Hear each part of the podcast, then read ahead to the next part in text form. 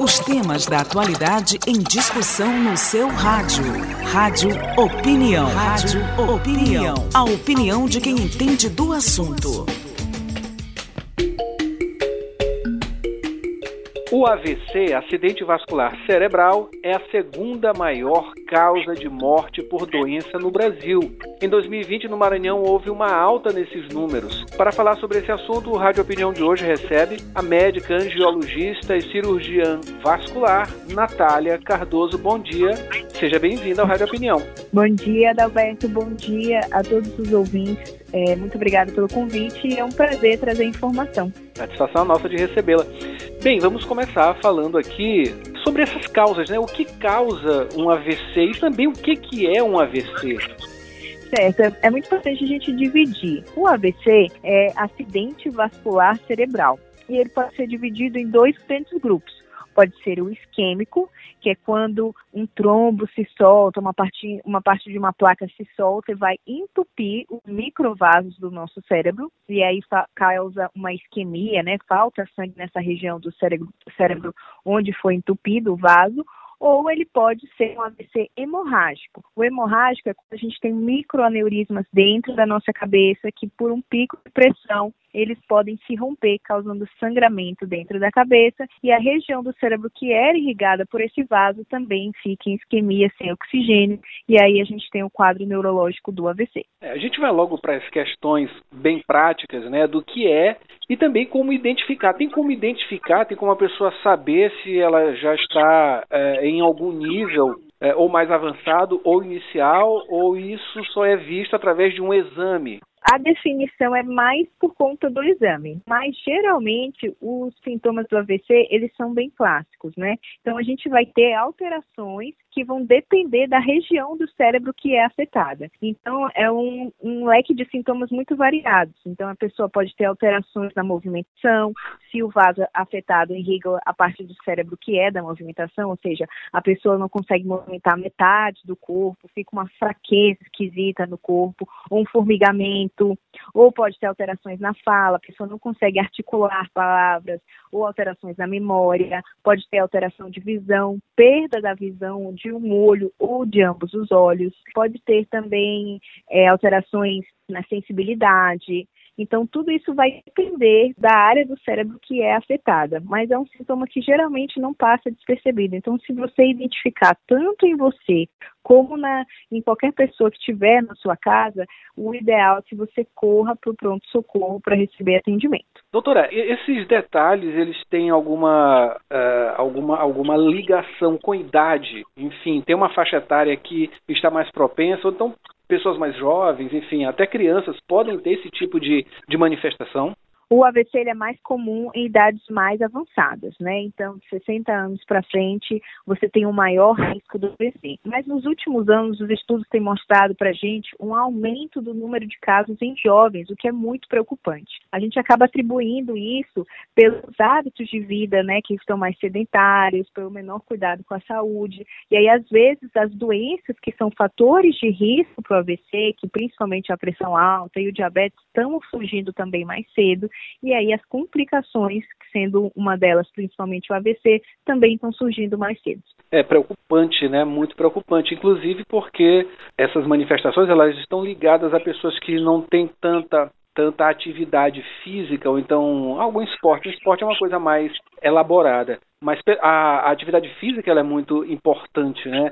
Então, assim, a senhora falou também na questão de, de trombos, não é isso? São trombos. A gente está no meio de uma pandemia, as pessoas, é, por conta do isolamento, né, também estão possivelmente deixando de ter uma atividade física mais constante e tem essas questões relacionadas ao trombo, né, que é uma das características da Covid-19, não é isso? Isso, exatamente, Adalberto. Então, assim, nesse período de pandemia, o que, que a gente tem observado? Que as pessoas elas deram uma descuidada, né, dos seus acompanhamentos, até mesmo porque inicialmente não podiam sair de casa, né? Então, perderam o acompanhamento com aquele médico cardiologista para verificar se a pressão está controlada, dos remédios, né? é um tempo de muita ansiedade, então as pessoas acabam tendo é, alteração tanto nos controles da pressão como nos controles do diabetes, ficaram mais sedentárias, a alimentação ficou um pouco pior, e tudo isso são fatores de risco para AVC. E além disso, antes, essas pessoas, né, como a gente já falou, é na faixa etária mais avançada, de idosos, que são grupo de risco, né, para o Covid, eles, infelizmente, durante o AVC, é, durante a pandemia, eles têm chegado mais tarde no pronto-socorro. Por isso que é importante a gente dar essa informação, né? Agora, se vocês é, perceberem, identificarem qualquer um desses sintomas, o tratamento, o tempo, ele é de ouro no tratamento do AVC. Para você ter noção, a cada hora que o nosso cérebro fica sem oxigênio por conta do AVC, ele envelhece cerca de quatro anos. Nossa. Então, é, o tratamento, quando ele é instalado, mais rápido possível, menor são as chances de sequelas né, e tem um melhor prognóstico também. Então, é isso que, assim, a pandemia acabou atrapalhando, né, de muitas coisas, porque as outras doenças não deixaram de acontecer.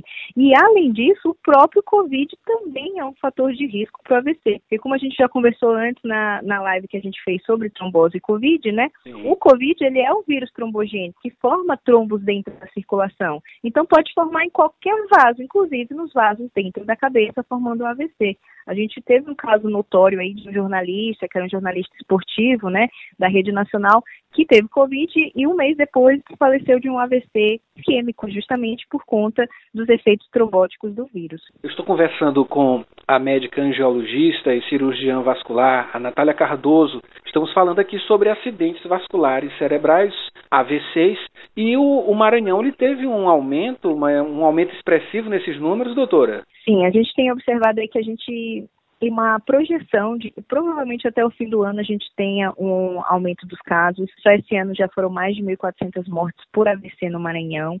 E aí a gente acaba atribuindo aí esse aumento a esses dois fatores, né? Justamente por causa da população estar tá mais sedentária, não estar tá se cuidando muito, estar tá mais em casa, ter perdido seu acompanhamento com o seu médico e também por conta do número de casos de Covid também, sendo o Covid trombogênico e sendo o AVC uma complicação do Covid. Então, a gente tem uma projeção aí que a gente vai ter sim uma, um número de é, aumentos de casos até o fim do ano, quando comparados ao ano passado. De quantos por cento seria esse aumento? É difícil a gente a gente projetar ainda, mas, por exemplo, até julho, até junho, a, a gente já teve um aumento aí de uns 20, 30% em Ué. relação ao ano anterior é um número muito contundente, não é isso?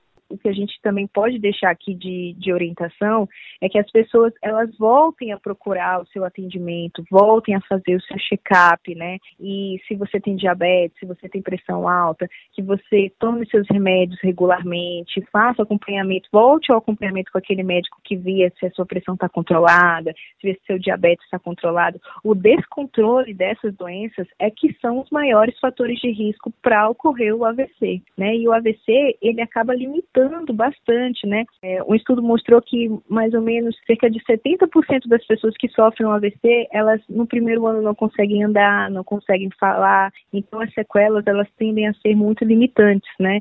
Então se a gente conseguir prevenir acaba sendo o melhor remédio. É melhor prevenir do que remediar sempre. Doutora, até porque uh, os atendimentos uh, em clínicas, enfim, uh, onde se faz esses exames, não é isso? Eles estão acompanhando aí todos pondo em prática todos esses preceitos que dizem respeito a, a álcool gel, não é isso? Então, é, tu, tu, tu, tudo está sendo é, é, seguido para que tenha mais segurança justamente em relação à Covid-19. Então, é, é um motivo para se despreocupar e retomar esse acompanhamento, não é isso?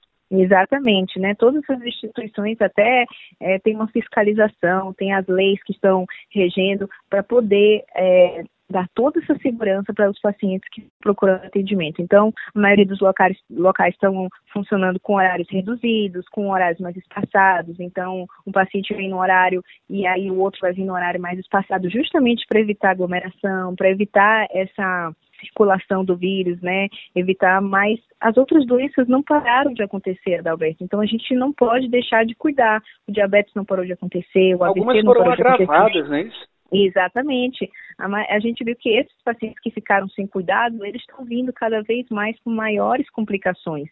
Então, antes, pacientes que têm um AVC que chegavam no nosso pronto-socorro com meia hora de sintomas, com 20 minutos, com uma hora de sintomas, agora eles chegam com dias. E às vezes o quadro já é irreversível, a gente não consegue fazer medicação, onde a gente já não consegue diminuir as sequelas, que seria mais fácil de tratar se a gente pegasse o caso na fase aguda. Ok, eu conversei aqui com a médica angiologista e cirurgiã vascular, Natália Cardoso. Ela falou sobre as causas de acidentes vasculares cerebrais, os AVCs.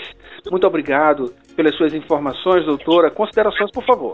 Então, eu acho que o que a gente pode deixar de informação é isso. Se você tem diabetes, se você tem pressão alta, qualquer doença dessas, não deixe de fazer o seu acompanhamento, tome seus remédios no horário. Eu sei que ainda a gente está num período que é difícil, nós estamos melhorando, né? Graças a Deus a gente, pelo menos aqui no Maranhão, está tendo uma taxa de transmissibilidade do Covid que está cada vez caindo mais. Então, se você não se sente seguro ainda a sair, fazer exercícios lá fora, você pode fazer videoaulas em casa, faça alguma coisa, faça uma atividade física leve, só ela já vai melhorar a sua circulação, tenha uma alimentação balanceada e se você não tiver nenhuma dessas comorbidades, não esqueça de fazer o seu check-up vascular né, uma das causas de AVC são placas nas carótidas. Elas podem ser causas de 30% dos AVCs. Essas placas que a gente tem nas carótidas, que são os vasos do pescoço, que vão do coração para dentro do cérebro, elas podem soltar pedacinhos dessa placa e ir lá para dentro da microcirculação, fazendo um AVC isquêmico.